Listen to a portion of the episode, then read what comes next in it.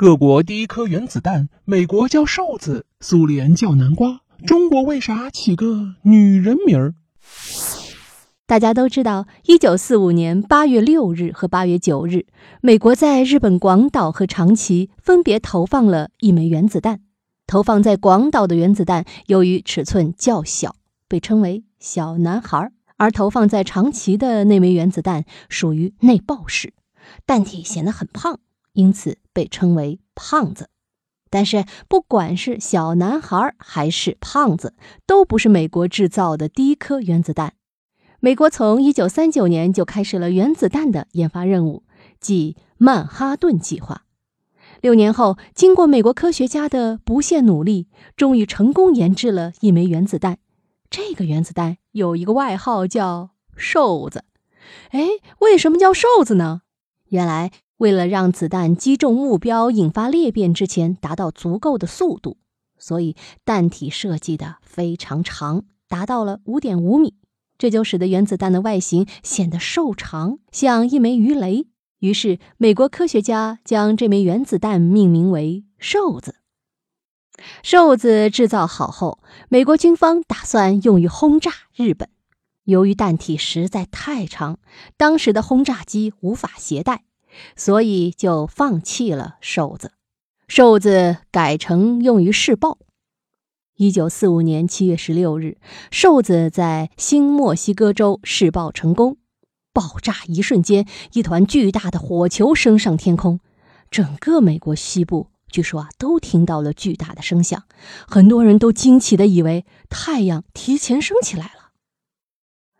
美国在日本投放的两枚原子弹让整个世界都震动了。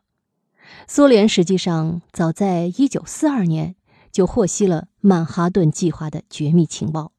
美国试爆第一颗原子弹“瘦子”的这个情报啊，也很快被斯大林的情报机关获悉。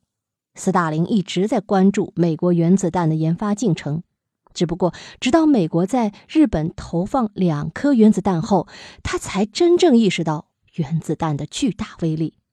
于是，斯大林也马上组建了研发原子弹的队伍。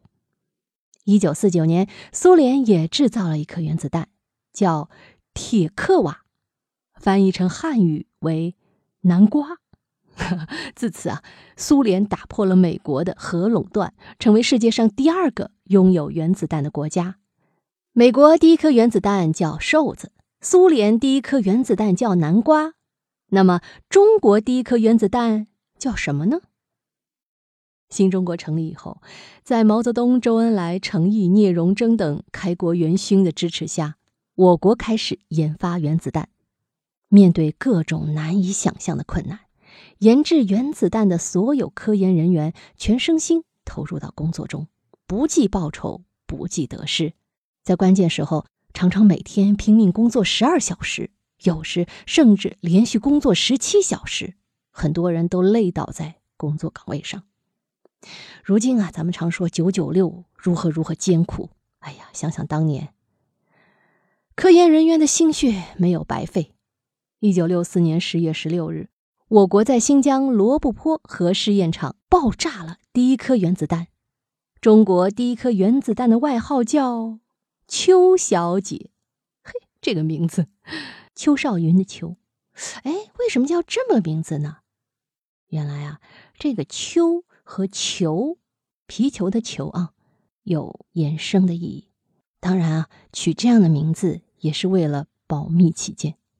当年在北京负责与核试验现场密切联系的工作人员宋秉环回忆说：“我还记得档案里原子弹代号叫老邱，他是从叫邱小姐引申而来，因为那个装原子弹的容器叫梳妆台，连接几十个雷管，有很多电缆线，看上去像小姐的头发一样。”除此之外，还有一系列相关暗语，比如将安装原子弹设备叫做“邱小姐正在梳妆台”，插接雷管叫做“邱小姐在梳辫子”，组装原子弹叫做“邱小姐在穿衣服”，将原子弹运送到塔上称为“邱小姐住进上房等。